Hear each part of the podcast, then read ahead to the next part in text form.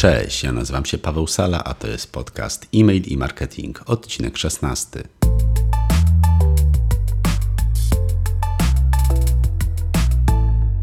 Podcast E-mail i Marketing to audycja, z której dowiesz się, jak lepiej realizować swoje działania marketingowe i nie tylko.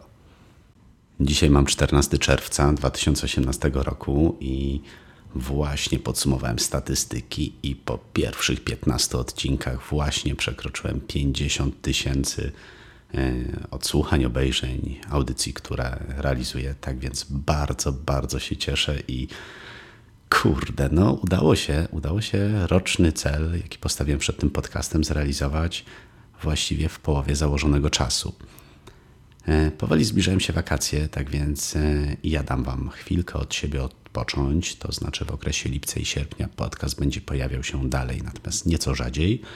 E, z okresu dwutygodniowego przechodzę na okres publikowania treści raz w miesiącu. Ten czas, który w międzyczasie uda mi się wygospodarować, chcę przeznaczyć na dwa projekty dodatkowe związane z podcastami. E, o których zresztą e, wspominałem już trochę wcześniej i które wynikają wprost z komentarzy, które od Was e, dostaję. Jeden projekt będzie się skupiał na powstaniu serii podcastów bardziej skupionych na e-mail marketingu, gdzie ten e-mail marketing będzie zdecydowanie myślami przewodnimi. Drugi projekt będzie dotyczył tego, co pojawiło się w poprzednim odcinku z Magdą Urban, czyli tego, jak lepiej zarządzać firmą, to znaczy E, nie tylko już historię pewnych marek, ale tego, jak e, młodzi przedsiębiorcy, jak pracownicy różnych firm mogą lepiej e, budować kulturę organizacji, produktywniej pracować, tego typu tematy. Co z tego wyjdzie, nie wiem. Próbne nagrania zrobię w okresie wakacyjnym, no i mam nadzieję, że Wam się spodobają. Oczywiście nie zabraknie też tej serii, którą w tym momencie prowadzę, czyli audycji, do których zapraszam gości, których bardzo sobie cenię i uważam za ekspertów w swoich dziedzinach, tak więc myślę, że po wakacjach będziemy mieli do czynienia e, z nową odsłoną podcastu e-mail i marketing e, i na przemian będą pojawiały się tam e, treści związane wprost z historiami moich gości, treści związane z zarządzaniem firmą i prowadzeniem własnego biznesu, a także stricte odcinki związane z e-mail marketingiem. Mam nadzieję, że to wszystko w sumie pozwoli Wam no, poszerzyć swoje horyzonty. No, zresztą zobaczymy, jak wyjdzie. Taki jest plan. A dzisiaj chciałem Cię zaprosić do wysłuchania drugiej części mojej rozmowy z Piotrem Sadowskim z Web Ankiety. Tym razem nie będziemy rozmawiać o badaniu satysfakcji klientów, o robieniu badań internetowych, a skupimy się właśnie na byciu przedsiębiorcą, na tym, jak prowadzić biznes sasowy, jak łączyć rolę szefa firmy, ojca, męża jak to wszystko ogarnąć tak, aby odnosić sukcesy we wszystkich obszarach swojego życia. Bardzo gorąco zapraszam Cię do wysłuchania mojej rozmowy z Piotrkiem Sadowskim.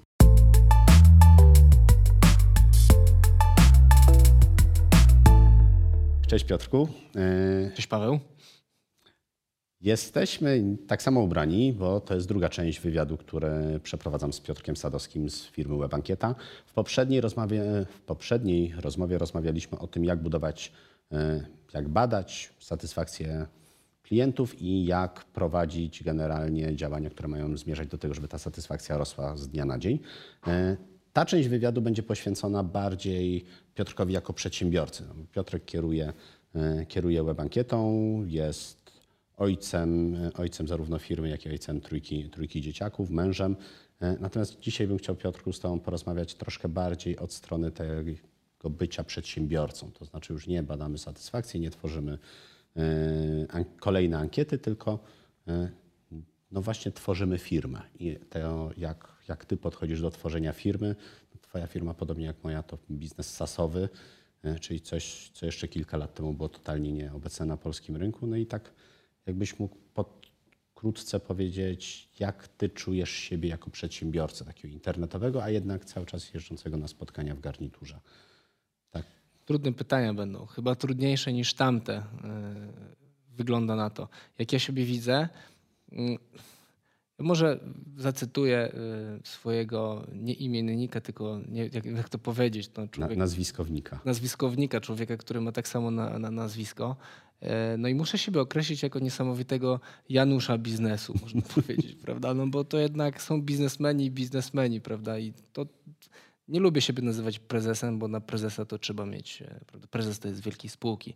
E, jak ja się widzę jako przedsiębiorca? No, wygląda na to, że lubię to, co robię, że umiem robić to, co robię i że jakoś to nam wychodzi, są jakieś rezultaty. Mm, natomiast Ponieważ ja skończyłem Politechnikę i to jeszcze informatykę, więc jestem tak zwanym IT guy, rdzennie, więc e, to bycie przedsiębiorcą tak naprawdę pokazało mi, ile, ile ja nie wiem, a nie okay. ile ja wiem. Więc e, bycie przedsiębiorcą to dla mnie nauka wszystkiego po kolei. Tak? Na studiach nauczyłem się programować, ale jak założył człowiek firmę, to trzeba się było nauczyć rozmawiać z klientami, obsługiwać ich, sprzedawać, e, komunikować coś do nich i tak dalej, i tak dalej. Więc e, dla mnie bycie przedsiębiorcą to jest non-stop uczenie się nie tylko tego, jak się prowadzi firmę, jak się obsługuje klientów, ale tak naprawdę największym wyzwaniem, i myślę, że to potwierdzisz, to jest zarządzanie ludźmi. Może nawet zarządzanie to jest takie złe słowo dzisiaj. To dzisiaj nie zarządzasz ludźmi. Przywództwo tymi Przywództwo, być liderem dla, dla tak. ludzi absolutnie tak. I najgorsze, że e, wbrew temu, co przynajmniej tak mi się wydaje, e, bo można sobie zrobić, przynajmniej jak miałem zajęcia z psychologii lata temu na studiach, no to można było sobie zrobić tam test mm, przywódczy, czy, czy coś takiego tam ci... Styl przywódczy. Styl, przy, jaki masz natur, coś, coś, to coś tam... Było. Takie było. badania też robimy tak. o stylach przywódczych. No i wychodziło ci, że ty to jesteś albo tam bardziej dyktator, albo generał, albo, albo, albo ktoś tam inny. Tak. Natomiast potem okazuje się, że jak sobie weźmiesz e, te swoje przyrodzone, naturalne cechy i wejdziesz w zespół e, nawet nie 80-osobowy jak we Freshmailu, niech to będzie 20-osobowy zespół, to nagle masz część osób, które dopiero zaczynają przygodę y, z pracą jakąkolwiek, albo nawet jeżeli nie zaczynają przygodę, to zaczynają przygodę w Twojej branży, więc nagle wszystko jest dla nich nowe, więc u nich instrukcja stanowiskowa i ciągłe powtarzanie to jest to, co jest y, taką naturalną y, formułą. Z drugiej strony masz ludzi trochę bardziej doświadczonych, tam już trzeba by im coś delegować i trochę bardziej ufać. Pytanie, jak bardzo delegować. Swoją drogą, ostatnio robiliśmy sobie coś takiego jak stopnie delegacji nie wiem, czy słyszałeś, czy nie słyszałeś. Nie słyszałem. Stopnie delegacji budujesz taką wielką macierz yy, i na jednym spektrum mamy, na koniec nawet nie musisz mnie informować, co robiłeś, a na drugim końcu horyzoncie mamy, yy, ja podejmuję decyzję. I rozpisujesz sobie z zespołem tak naprawdę wszystkie, wszystkie przewidywalne decyzje, jakie są do robienia w firmie. Zaczynając od tego, gdzie ja chcę mieć ostateczny głos, gdzie ja tylko chcę być, żeby to, ktoś ze mną to skonsultował, gdzie chcę, żeby ktoś mnie o tym poinformował, po delegowanie tego w dół, aż nie muszę o tym w ogóle nic wiedzieć, powiecie mi to raz na kwartał, jak będziemy mieć spotkanie. Natomiast to tak by the way. Dobra, w każdym razie e, instrukcja stanowiskowa, tutaj delegowanie, tutaj z drugiej strony jakieś takie demokratyczne wejście, no bo ktoś już jest bardzo mądry i on oczekuje partnerstwa a ty dalej masz wrodzony jeden styl, no nie? I teraz musisz na koniec wziąć tych ludzi, posadzisz w jednym pokoju, na jednym spotkaniu. Y, jak liderujesz temu zespołowi, no to troszkę inaczej mówisz do pana jednego, a trochę inaczej do pana drugiego. I to jest chyba największa sztuka, żeby w ogóle jakkolwiek funkcjonować w takim środowisku. To jest bardzo duża sztuka. Trochę, trochę czasami trzeba nawet maski zakładać, żeby to wszystko było, chodziło.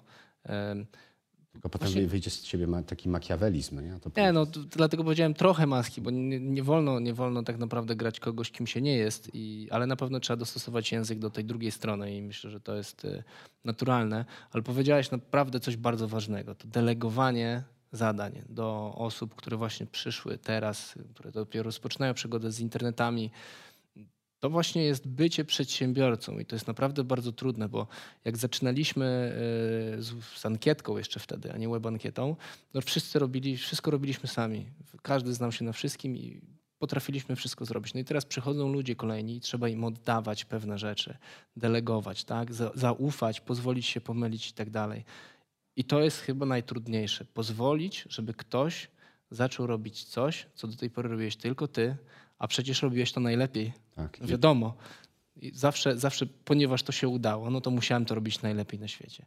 Problem jest taki, że doba ma tylko 24 tak. godziny, a tych rzeczy jest coraz więcej. No i nie robiłem tego najlepiej na świecie. To już jest, no nie, no, no nie, nie bądź taki skromny. Ale wiadomo, że sposobów jest milion, tak? I, I, właśnie tak jak powiedziałeś, styl, mam swój styl nie tylko przywódczy, ale styl pracy, styl pracy y, tych osób pewnie się będzie różnił i ciężko będzie się tym, z tym pogodzić.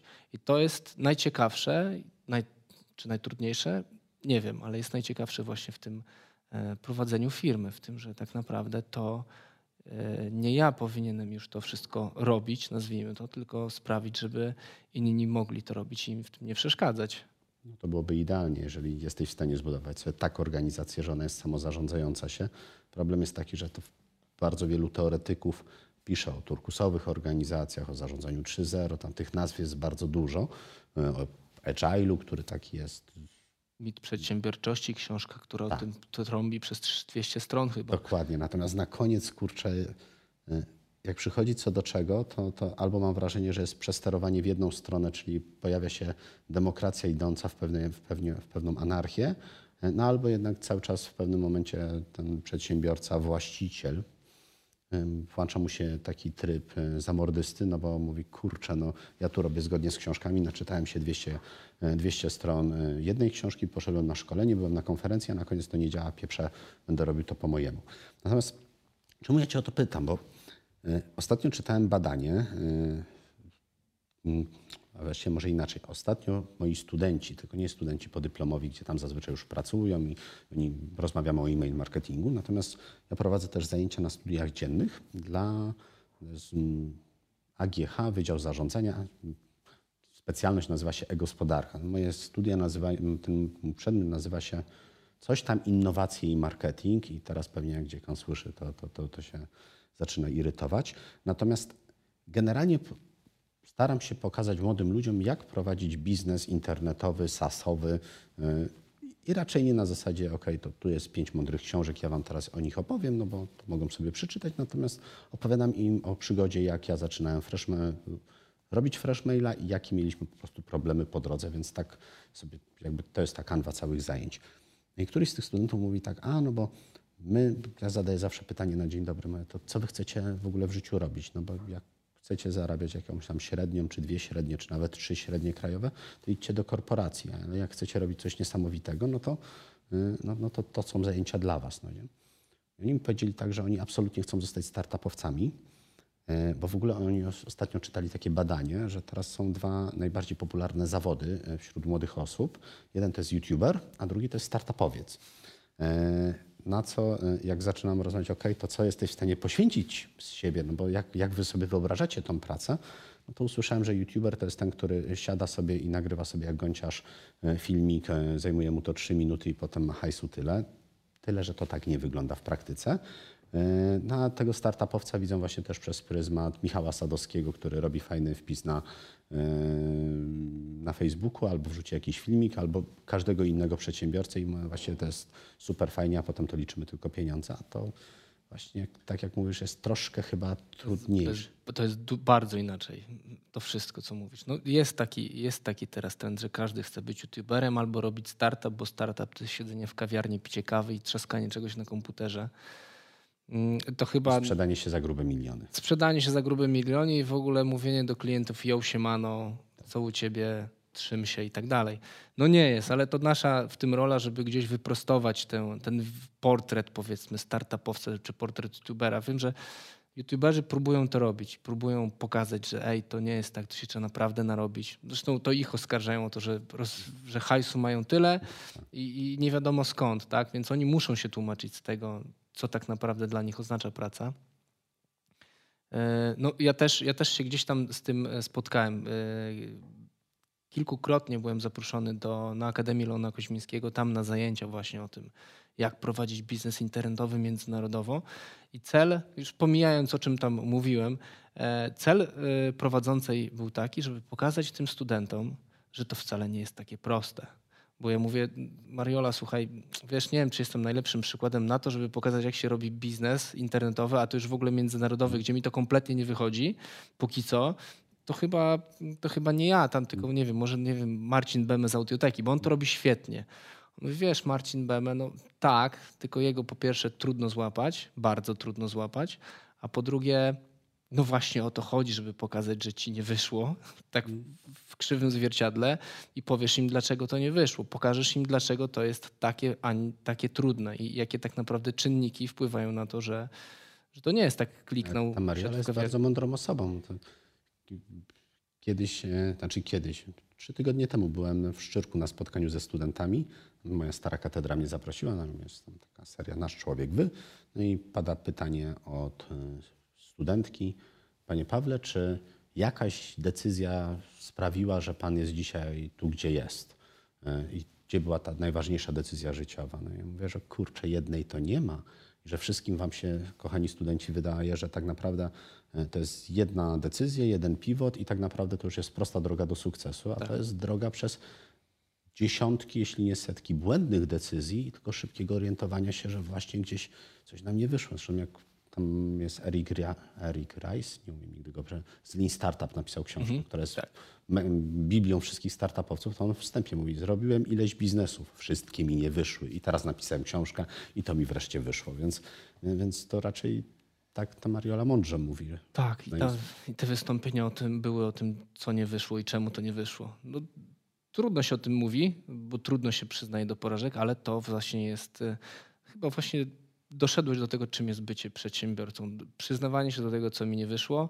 E, no i też za każdym razem, kiedy teraz pojawiają się jakieś trudności, tak? No, jestem troszeczkę w innym miejscu z tą firmą, ale jak pojawiają się trudności e, i mamy, mamy tych ludzi na pokładzie i działa się tak, że nigdy nie będzie tak, że wszystkim dogodzę i wszyscy będą super zadowoleni, to każde takie wyzwanie, jak to się ładnie mówi, traktuję jako naprawdę krok naprzód, bo jeśli dzisiaj mam jakiś nieporozumienie z, z, z pracownikiem, to wiem, że to mnie zbuduje też jako przedsiębiorcę, to jemu pomoże yy, i, i to sprawi, że za tydzień, za miesiąc będziemy lepszą firmą i będziemy mieli jeden problem z głowy, będziemy coś mieli ułożone tym razem.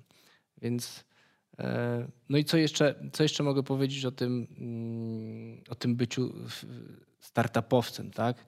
E, no my robiliśmy e, bardzo długo naszą firmę, relatywnie długo. E, nie wiem, czy to dobrze, czy źle, nie, nie oceniać. Mhm. Po tak zwanych godzinach pracy. Wracaliśmy z pracy, robiliśmy, budowaliśmy firmę. Były święta, jakieś, nie wiem, 11 listopada, to zamiast iść na, na jakieś świętowanie, to my żeśmy kitrali się gdzieś u kogoś i po prostu robiliśmy, co trzeba było zrobić. No i potem firma rosła, e, pojawiały się nowe osoby, gdzieś tam pojawiały się obszary, które trzeba było zagospodarować. No i teraz e, staraliśmy się dobierać tak ludzi, żeby to, były, to byli ludzie, którzy lubią zasuwać. Powiedzmy tak bardzo oględnie. U mnie się, jak to, mówi, e, jak to mówi cytat z filmu Być jak Kazimierz Dejna, u mnie się zasuwa, prawda? Jak ktoś nie zasuwa, to nie gra.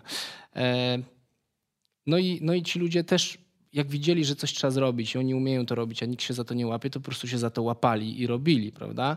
Ale to też spowodowało, to wszystko pięknie działało do momentu, w którym nie złapali się o jedną rzecz za dużo i gdzieś tam za, chcieli podejmować za dużo decyzji. Wtedy my czuliśmy się jako zaraz, chwila, moment, ustalmy te granice, bo bardzo doceniamy to, że robisz, tylko że słuchaj, nie możesz robić za dużo, bo tutaj tracimy kontrolę, tracimy kontrolę. może nawet nie kontrolę, panowanie nad tym wszystkim.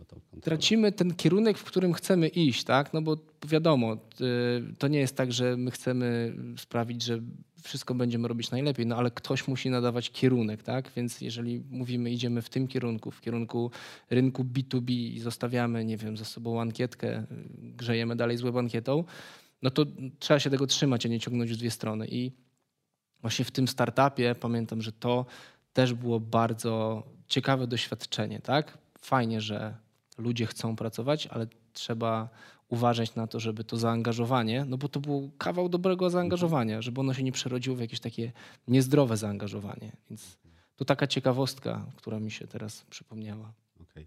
Słuchaj, słuchają nas pewnie ludzie, którzy są, chcą być tymi startupowcami. Załóżmy, że yy nie chcę zabierać Marioli Twojego wykładu na zasadzie, co Ci nie wyszło, bo tym bardziej to będzie zapisane i w internecie nic nie ginie. To powiedzmy, że jest młody człowiek, który wpada na pomysł e, super biznesu sasowego, abstrahujemy od tego, jaki to jest biznes, powiedzmy, że czuje, że jest tam e, potencjał.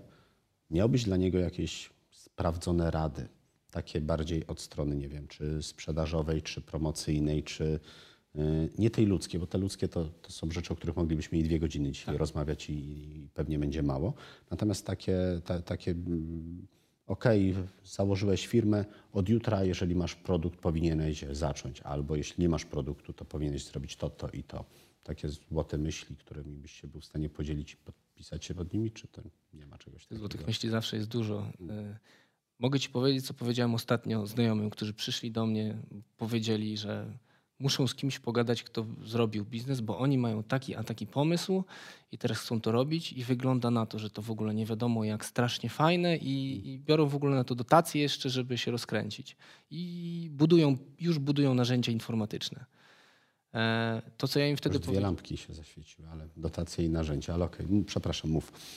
Dużo lampek się zaświeciło, ale to, to jak próbowałem, y, próbowałem im powiedzieć, nie wiem na ile to się udało, żeby nie, a broń Boże, nie zaczynali od budowania narzędzia, bo, no bo można wydać mnóstwo pieniędzy i nawet jeżeli te pomysły ich są w jakiś sposób zweryfikowane, to z tymi narzędziami y, IT zawsze jest tak, że połowa jest ok, a połowa jest do wyrzucenia i szkoda byłoby przepalać te pieniądze na, na nic. W marketingu to tak działa, że mhm. połowa pieniędzy niestety y, jest do wyrzucenia, ale tam nie wiadomo która. A tu, a, można to stestować. A tu można to stestować, więc to, co im powiedziałem, to to, żeby spróbowali odpalić ten biznes manualnie. Tam chodziło o to, że to ma być jakaś giełda osób, e, które mają sprzęt do serwisu giełda firm, które serwisują te sprzęty. No, jakaś tam specyficzna branża. I to podobno jest jakiś problem, te firmy działają, tylko chodzi o to, żeby zrobić narzędzie.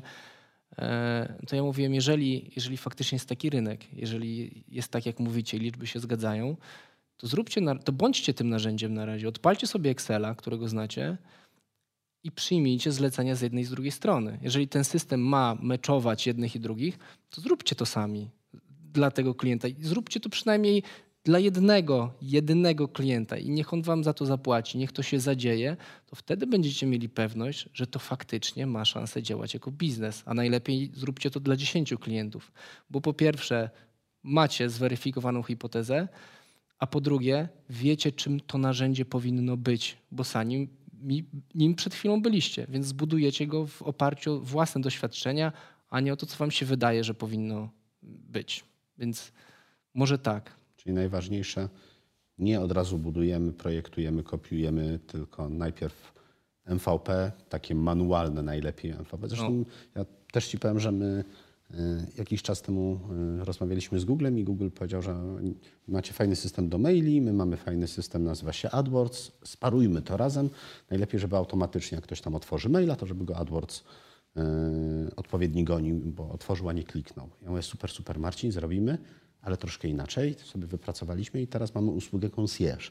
To znaczy przychodzisz, my chętnie weźmiemy ten kawałek budżetu AdWordsowego, ustawimy to za ciebie, ustawiliśmy sobie jakiś tam próg, którym, przy którym stwierdzimy, opłaca nam się y, zatrudnić deweloperów y, i spróbować tak. to zautomatyzować, czy, czy, czy, czy generalnie zrobić do tego system. Natomiast na ten moment my dopiero testujemy. Praca ręczna jest całkowicie ok. Natomiast potem miałem okazję porozmawiać z Tomkiem Tybonem, który wtedy jeszcze pracował w Shopperze, teraz odszedł. No i okazało się, że oni e, dwoma headcountami 200, 200 klientów w ten sposób obrobili. I dopiero gdy 200 klientów mieli i stwierdzili, że dotrudnianie kolejnej osoby to już jest e, zbytek, no to wydewelopowali to, żeby klienci mogli sobie to zrobić ręcznie. Więc ta metoda nawet w przypadku dużych biznesów, które już funkcjonują, dalej się chyba bardzo sprawdza. Więc... Tak, jeśli mówimy też o, o SaaSach, tak, o hmm. tym internecie, że sprzedajemy usługę, e, która dla klienta pozornie w zasadzie nie jest żadnym dodatkowym kosztem dla mnie, bo to czy, ja, to, czy mój klient skorzysta z narzędzia, czy nie skorzysta, nie jest jakimś dodatkowym kosztem, teoretycznie, prawda? Więc narzędzia sasowe i sprzedaż tych usług e, internetowych ma taki problem, który obrazuje świetnie pewna historia. To jest historia o człowieku, który ma, nie wiem, 10 dolarów powiedzmy 10 zł, to będzie, będzie, po, będą polskie realia. No i potrzebuje zapłacić za parkomat, a parkomat przyjmuje tylko bilon. No i teraz szuka miejsca, żeby to rozmienić, spotyka człowieka, pyta się go, czy nie mógłbyś mi tych 10 y, złamać na dwie piątki, bo ja muszę tu zapłacić za parkomat. I on mówi, słuchaj, Nie mam tego, ale możemy zrobić tak, że ja wezmę od ciebie dychę, pobiegnę z tą dychą tam do kiosku, który jest pół kilometra dalej, rozmienię tę dychę, przybiegnę do ciebie najszybciej, jak to tylko możliwe. Dam ci piątkę, ale piątkę wezmę za moją usługę. I co? Większość jest ok z taką sytuacją, prawda? Gościu się nabiegał, należy mu się wynagrodzenie. Ale jeżeli ten sam gość powie, wezmę od ciebie dychę, oddam ci piątkę, a piątkę sobie zostawię za usługę, nazwijmy to, wymiany mhm. gotówki, to mało kto na to pójdzie. I trochę z sasami jest właśnie podobnie, tak? Nie widzimy tego, że ktoś się nabiegał. No umówmy się, Paweł, nie biegasz, żeby wysłać ludziom maila. Ja też nie biegam, żeby ktoś mógł zebrać znaczy, to ja ci podania. tak. Przepraszam, dokończę, dokończę Dobra, wodek, do, dokończę. Bo, bo na pewno to zgubimy. Chodzi o to, że klientom sasowym trzeba pokazać, co ty musiałeś zrobić, żeby oni mogli z twojego narzędzia korzystać. Im lepiej to pokażesz, tym chętniej za to zapłacą. Więc to jest, e, to jest rynek usług, a tym bardziej takich, które się tak łatwo skalują. To samo było, prawda, przecież z grami pirackimi, muzyką piracką. Przecież jak ja mu wezmę jedną płytę, to on na tym nie zbiednieje, bo nie musi do tego dołożyć. Ostatnio przyszła do mnie Dominika, to jest taka osoba, która we Freshmailu zajmuje się renegocjacjami umów i generalnie utrzymywaniem relacji z klientami. My tych klientów mamy bardzo dużo, więc ja ją proszę, żeby raz na jakiś czas przeglądała sobie e, pewne parametry z klientami, czyli tam wielkość bazy, ilość wysyłek, wielkość faktury i mm, tą, którą fizycznie wystawiamy, plus mm, wielkość faktury, którą by klient dostał absolutnie bez żadnej promocji, bez e, żadnego rabatu, ponieważ we Freshmailu przez wiele lat budowaliśmy bardzo dużo modeli rozliczeń. Dzisiaj mamy. dzisiaj, spoko. Dzisiaj mamy jakieś y, chyba 12 czy 15 sposobów rozliczania, co jest mm, mordęgą po stronie systemu, żeby to przejść. Spoko. IT w tym momencie to jakby porządkuje, więc liczę, że może jak będziemy to publikować, to już będzie to nieaktualne, natomiast generalnie Saigon. Natomiast do czego zmierzam? Przychodzi do mnie Dominika ostatnio i mówi, Paweł, bo tu mam takiego klienta, gryzę się w język, żeby nie mówić nazwy, natomiast generalnie pewien e-commerce.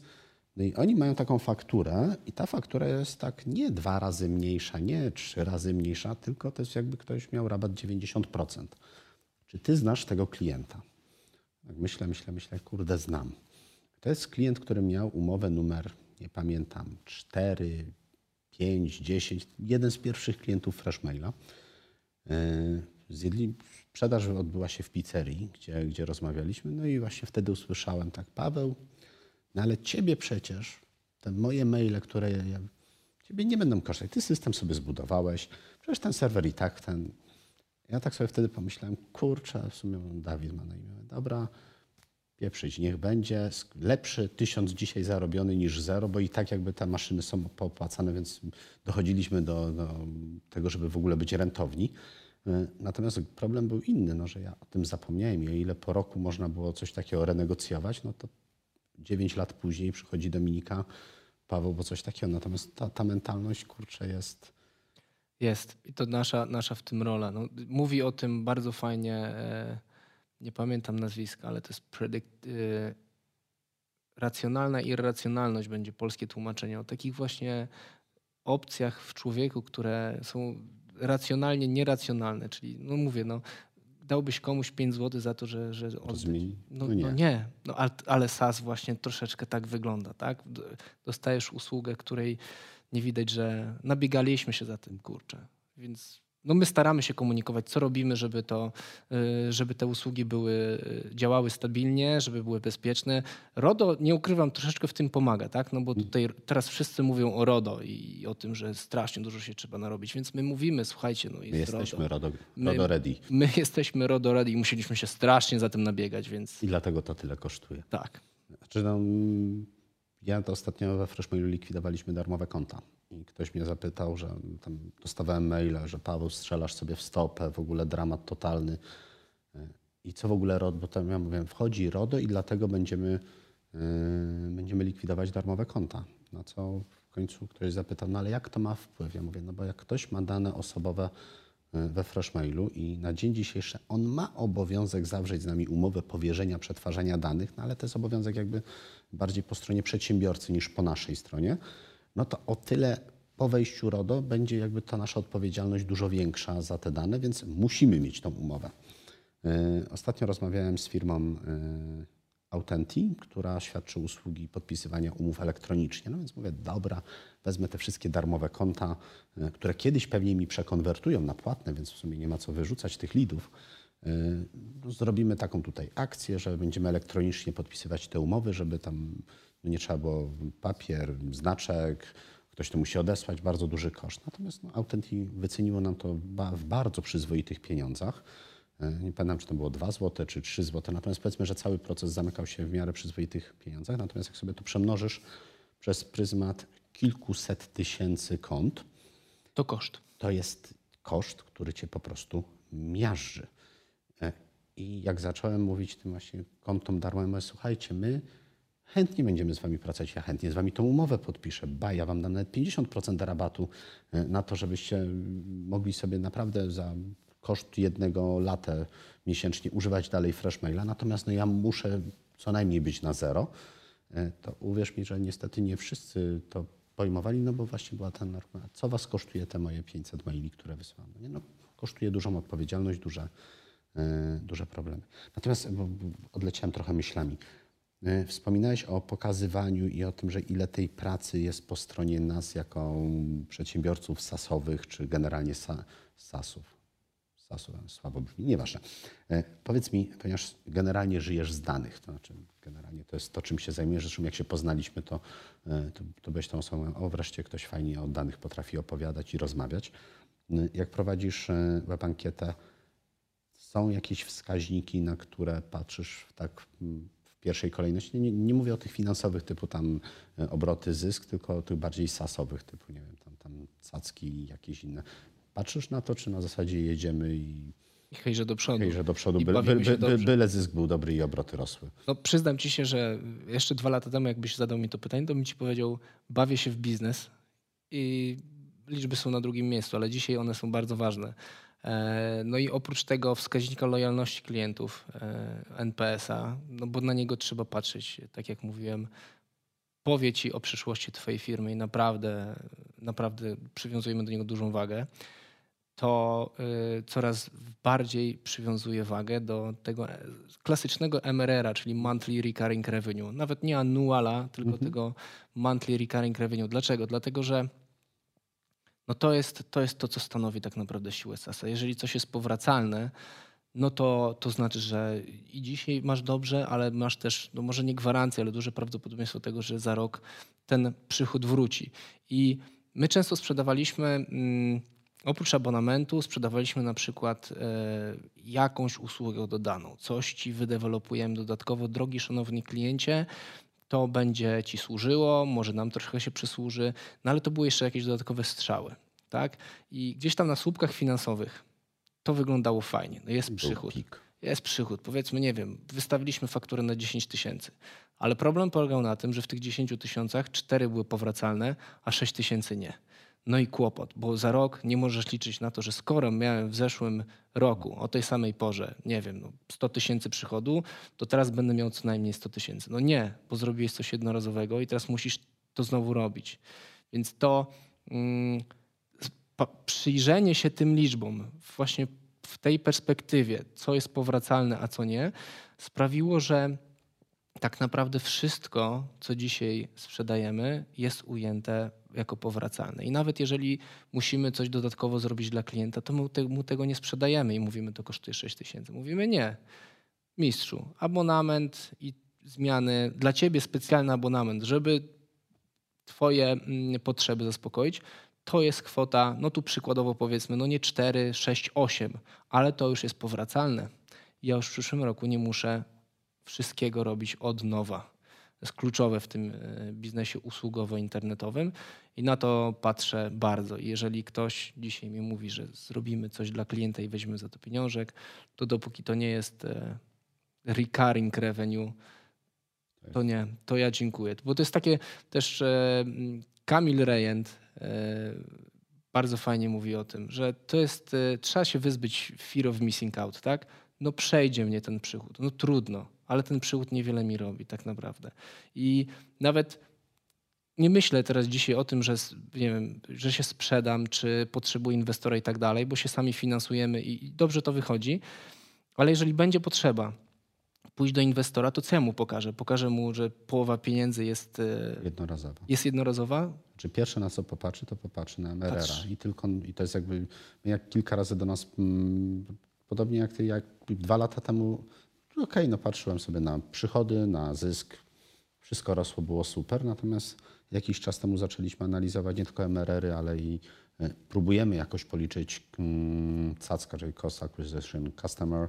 E, LTV do dzisiaj nie, nie wpadłem jak liczyć, chociaż liczy się łatwo, natomiast mm, jest to w przypadku przynajmniej modeli sprzedażowych Freshmaila nie takie oczywiste jak policzyć. Mhm. Natomiast jeżeli jakikolwiek venture się pojawiał, to oni te wszystkie dodatkowe parametry czy wskaźniki pytali na drugim miejscu. Pierwsze było ok, ile macie e, MRR-a i jak jesteście w stanie wpłynąć na to, żeby ono rósł e, z miesiąca na miesiąc, z roku na rok, na tej samej bazie klientów.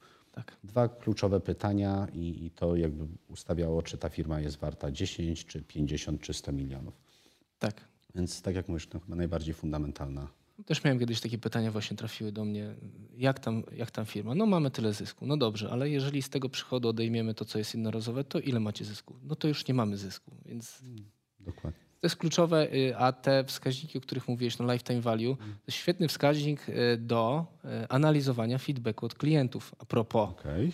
Bo jeżeli, jeżeli słuchamy się swoich klientów, tak, no to nie można wpaść w pułapkę tego, że teraz e, cokolwiek nam powiedzą, my będziemy robić, żeby sprawić im radość, tak? No te dane o satysfakcji, o tym, co z, zmieniać, żeby, żeby się ulepszać, trzeba, nawet nie warto, ale trzeba skrzyżować z tym, e, jaki ktoś ma lifetime value. To jest taka brutalna prawda, ale no, trzeba zmieniać system pod tych ludzi, którzy generują najwięcej przychodów. Kropka. Tyle. E, tak. A o Customer Acquisition Cost też jeszcze przede mną. Znaczy, no, dramat z policzeniem, natomiast prawie już jestem na etapie, bo, bo ile tam komun... dużo bez większego problemu liczy się koszt pozyskania, jeśli masz sprzedaż stricte sasową. Czyli mamy AdWordsa odpalamy, czy nie, odpalamy najpierw kampanię na fejsie, ten face nas kieruje na landing page, tam gonimy remarketingiem, Ktoś pobiera sobie e, e-booka ze strony, zostawia adres mailowy, ten adres mailowy wchodzi w komunikację zautomatyzowaną. Bach, mamy konwersję. Proste do policzenia. Każde kliknięcie ma swoją cenę. Przygotowanie e, całej kampanii też jest ujęte w iluś roboczo godzinach, które idzie wycenić idealnie. Problem jest tylko jeden. W momencie, kiedy pobiera tego e-booka, po tej komunikacji zautomatyzowanej nie następuje konwersja i tego lida, czy jak, jakkolwiek brutalnie to brzmi, bierze sprzedawca. I on teraz musi spędzić x godzin, pojechać, ponegocjować, a jak jedzie do tej Warszawy na to spotkanie, to jedzie jeszcze na drugie spotkanie, to jak to policzyć, a jak zabiera jeszcze ze sobą y, stratega albo kogoś technicznego, to nagle okazuje się, że policzenie tego jest tak skomplikowane, że ja już teraz po prostu biorę cały dział marketingu, plus cały dział e, sprzedaży, plus wszystkie koszty delegacji, plus wszystkie koszty marketingu. I to jest baza. Dzielę to na I, i tak, i dzielę. I, i, I stąd ten wykres jest absolutnie trudny do e, przeanalizowania, natomiast lepiej tak, aniżeli e, wcale. Aniżeli wcale. Więc... Ten sam problem też się kiedyś z tym mierzyłem i próbowaliśmy, tak, tak jak mówisz, policzyć to a ile tych spotkań, a ile to trzeba biletów kupić, lunchy zjeść, e, ile kosztuje wasz czas, a jak wasz czas, to czy wasze, nie wiem, sprzęty chociażby. Szliśmy w jakiś taki dziwny kozi róg, z którego nie, było, nie byliśmy w stanie wyjść. E, no ale tak jak mówisz, spojrzeć na to od góry, zobaczyć ile tego miesięcznie przerabiamy średnio, podzielić i to jest jakiś punkt wyjścia. I potem można optymalizować. Słuchaj, a skoro już wiemy, jakie wskaźniki, a jakieś narzędzia do promocji? Co, coś, co stosujecie raz lepiej, raz gorzej, czy, czy, czy nie chcesz? Jak nie chcesz, to możesz mówić, Paweł, bez komentarza. Paweł, y, ściśle tajne. Są ściśle tajne, ale są też nieściśle tajne. Wiesz, tutaj y, Ameryki nie odkryje. No, Sem jest nieśmiertelny i, i działa. Y, e-mail marketing do wszystkich naszych klientów, y, nie tylko z informacją o tym, co się pojawiło nowego, albo przeczytaj o tym, jak robić badania satysfakcji. To są naturalne rzeczy, trzeba y, ich angażować. Przyznam szczerze, że ja odkrywam LinkedIna od jakiegoś czasu. Ponad rok temu pozbyłem się konta na Facebooku. No i gdzieś tam, wiadomo, ta chęć bycia w socialu sprawiła, że zainwestowałem w LinkedIna i, i tam się zawodowo realizuję też, więc y, tam sobie buduję jakiś wizerunek y, człowieka, który zna się na tych badaniach satysfakcji pracowników, klientów i, i, i widzę, że nawiązywanie tam kontaktów i, i też rozmawianie z innymi osobami działa, że to naprawdę tam dużo da się zrobić. Mam wrażenie, że tam dużo. e, Ja mam przynajmniej takie odczucie, że napisanie na fejsie do kogoś, ty może byś skorzystał z Freshmaila, nie wypada, nie ta net etykieta. Natomiast jeżeli rozmawiam z kimś na grupie, na LinkedInie, jeśli to jest jeszcze grupa, nazywa się e-mail marketing, ktoś mówi, mam problem taki, ja mówię, słuchaj, u nas można to rozwiązać tak, tak i tak. E, To jest w ogóle zero przypałowości, od razu dobra, tu gdzie się mam zalogować. Tak. I inne podwórko, bo trochę na LinkedInie jesteś jak na konferencji z tymi wszystkimi ludźmi. Tak? Mów, wiemy, wiemy, o czym rozmawiamy. Rozmawiamy o biznesie. Facebook to jednak podwórko. Wszystko dookoła, a przy okazji czasem jakiś biznes. Tak, no i też na Facebooku nie odezwałbym się do człowieka, nie wiem, y, z góry Hewlett Packard po to, żeby po, po, pogadać z nim o NPS-ie, tak? A na grupie, czy nawet przez Sales Navigatora mogę to zrobić. Mało tego, otrzymam odpowiedź normalną, bo, y, no bo tak, no jeżeli e, ten mój profil jest jakiś wiarygodny i widać, że człowiek żyje, a niestety tam sporo jest takich profili, które nie żyją, są wirtualne, to faktycznie można nawiązywać fajne relacje, można interesować innych, można zainteresować się też tym, co robią twoi potencjalni klienci, też jakoś ich zagadywać. Myślę, że jeszcze, Albo konkurenci. albo o to na pewno, e, jeszcze dużo chyba ma LinkedIn do zaoferowania i do odkrycia. Też tak myślę, co więcej, cały czas czekam, co się wydarzy po przejęciu przez Microsoft. Natomiast minęło półtorej roku de facto, prawie dwa lata. Czekaj, był kiedy? Czerwiec, czerwiec 2016 roku, jak Microsoft przejął i wszyscy wieszczyli, że w tym momencie LinkedIn zacznie się zamykać na pewne rzeczy, a tu dalej ta platforma ma tak dużo opcji i tak dużo y, zakamarków, do których możesz zajrzeć i nagle odkryć pewne nowe zasoby, że de facto codziennie jak w sklepie z zabawkami. Dla handlowca dobrego. Tak, no i też na początku było tak, że tam nie było wszystkiego i wszystkich, więc ten content był naprawdę wzorowy, tak? Nawet do takiego poczytania dla siebie, czy sprawdzenia, co w branży słychać, to na LinkedInie jednak jest informacja o tym, co w branży słychać, a nie czy mój znajomy pojechał ostatnio do Turcji na wakacje na All Inclusive. Absolutnie z całym szacunkiem mnie to w pracy nie interesuje. E, A kończąc o wskaźnikach, no to wiadomo, wskaźniki satysfakcji NPS oglądamy i jakiś czas temu też Customer Effort Score wdrożyliśmy właśnie na, e, do Freshdeska i tam wiemy na ile właśnie dużo kosztuje naszych klientów rozwiązanie ich problemów. No i na szczęście jest nieźle, ale jakby, jakbyśmy tylko dowiedzieli że coś nie pyka, to Od razu jest co poprawiać. od razu jest co poprawiać, a najfajniejsze jest to, że mamy to wszystko tak zestrojone, że każdy feedback, który dostajemy od klienta jest dystrybuowany w całej firmie, tak? Czyli powiedzmy Ale na Slacka czy mailem? Slacka, na Na Slacka, maila. ojej. Wszyscy wiedzą, co się dzieje. Przerażasz mnie. Ja wiem, że to, ja wiem, że to brzmi strasznie, e, ale działa świetnie, przynajmniej w takiej firmie. I myślę, że w dużych firmach też to może działać, e, no bo jeżeli faktycznie pojawi się zła opinia, to ja sam osobiście nie muszę chodzić i szukać po firmie, kto to zrobił, tylko od razu wszys- wszystkie osoby, które miały z tym styczność, nie mówię, że były za to odpowiedzialne, ale miały z tym styczność, mówią: Sadek, musimy porozmawiać, chodź na kawę, bo ja ci to wszystko wytłumaczę. Okej. I nagle się okazuje, że naprawdę, jeśli ktoś ma problem z tak zwanymi talk, z pracownikami, prawda, jak on zareaguje, jak ja się o niego pytał, to ten talk wychodzi z drugiej strony i od razu rozmawiasz o meritum, a nie o niepotrzebnych emocjach. Chyba wiem, co po weekendzie, że tak powiem, będę wdrażał u siebie, bo my Slacka mamy, aczkolwiek nie pomyślałem, że można by tam wrzucać rzeczywiście Można, tego typu informacje. a można. I możesz to zrobić też w webankiecie tak, że cokolwiek się nie pojawi, albo wszystko, albo to, co chcesz tylko pokazać, ląduje na twoim Slacku od razu. Wieszasz telewizor w kuchni, chyba, że już masz. W kuchni nie, w pokojach. Mamy w kuchni, usilnie chcę, żeby ludzie ze sobą rozmawiali, więc, więc staram się. Znaczy, był pomysł, żeby włożyć tam telewizor ze wskaźnikami właśnie wszelakimi, natomiast e, na razie kuchnię traktuję jako ten obszar, gdzie ludzie idą i sobie mogą porozmawiać, a e, tam na chwilę mogą odskoczyć od, e, od tematów firmowych. Wiesz, u nas na dole jeszcze jest kawiarnia, którą, którą dzisiaj okupujemy. Śmieję się, że mamy salkę konferencyjną, jedną w kawiarni już na stałe w kalendarzu jako miejsce do zorganizowania meetingu, znaczy meetingu, spotkania. E, Więc myślę, że jeżeli bym jeszcze w kuchni wsadził telewizor z wskaźnikami, to, to wtedy ta kawiarnia na pewno będzie bardzo wdzięczna nam za to, że e, więcej kawy się sprzedaje, a ludzie będą tam migrować z posiłkami, więc, e, więc to może nie, ale wszędzie indziej absolutnie tak. Piotrku, na koniec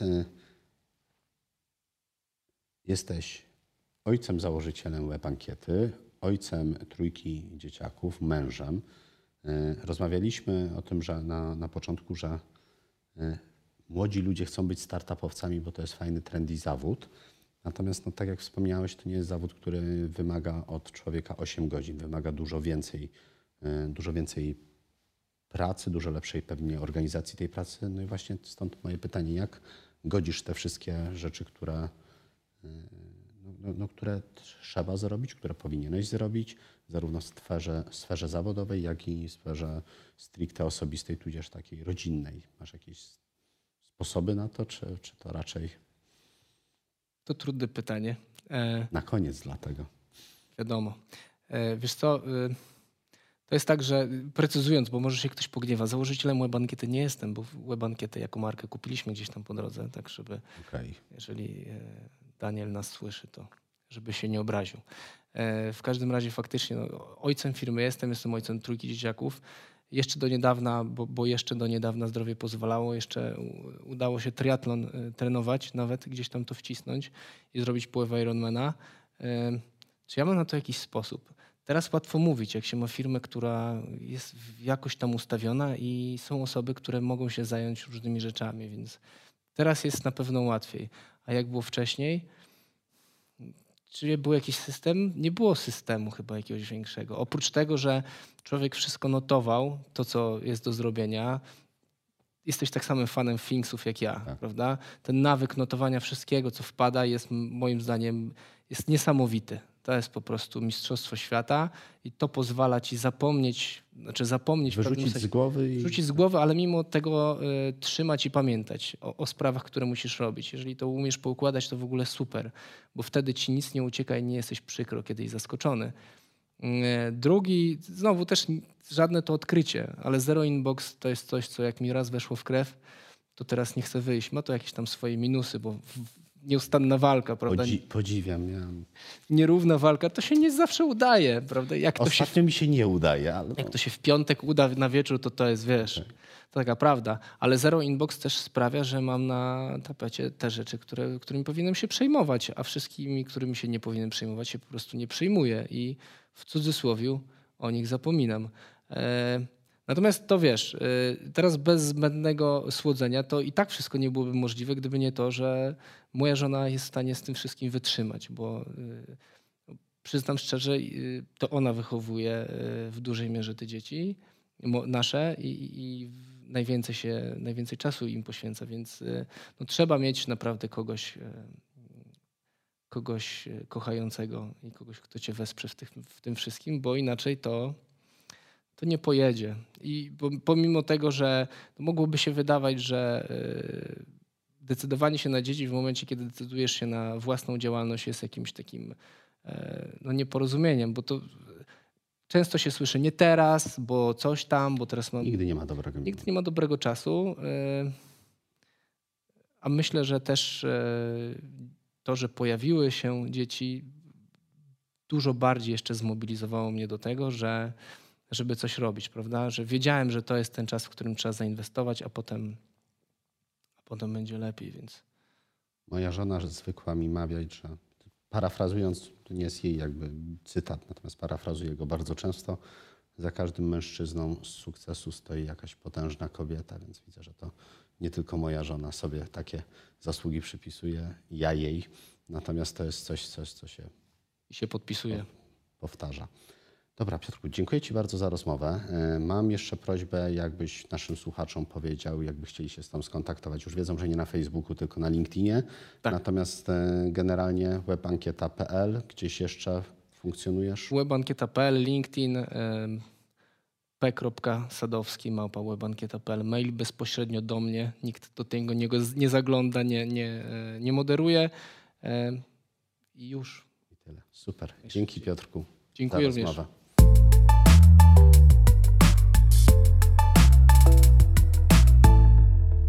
Bardzo Ci dziękuję za wysłuchanie audycji do końca. Jeśli masz jakieś sugestie i uwagi, proszę zostaw komentarz, napisz recenzję w iTunes lub napisz po prostu do mnie w social mediach.